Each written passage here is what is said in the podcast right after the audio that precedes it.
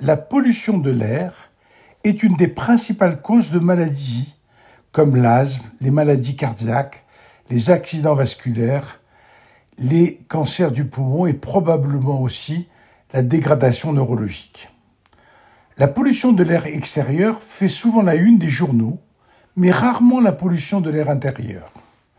Pour l'air que nous respirons à l'extérieur, l'amélioration des normes et des réglementations, guidée par les progrès scientifiques, a permis au cours de ces trois dernières décennies de réduire considérablement et dans de nombreuses régions les émissions de particules, d'oxyde d'azote, de dioxyde de soufre et d'autres polluants. La pollution de l'air intérieur, elle, n'a pas reçu la même attention, bien qu'elle puisse causer autant de décès dans le monde. Selon l'Organisation mondiale de la santé, la pollution de l'air intérieur a été responsable de 3,2 millions de décès en 2020 contre environ 3,5 millions liés à l'air extérieur pollué.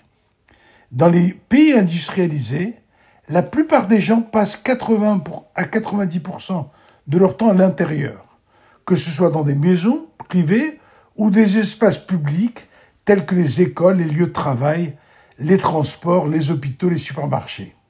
Ces espaces ne sont généralement pas soumis à des normes de qualité d'air juridiquement contraignantes.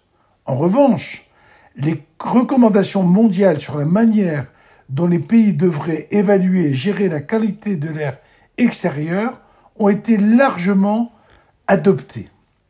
La science de la pollution de l'air intérieur est également moins développée que celle de l'extérieur, ce qui rend difficile pour les gouvernements de cibler des politiques et des contrôles.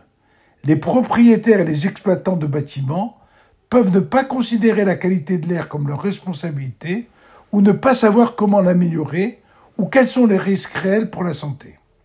En outre, le type et les comportements des polluants diffèrent à l'intérieur qu'à l'extérieur.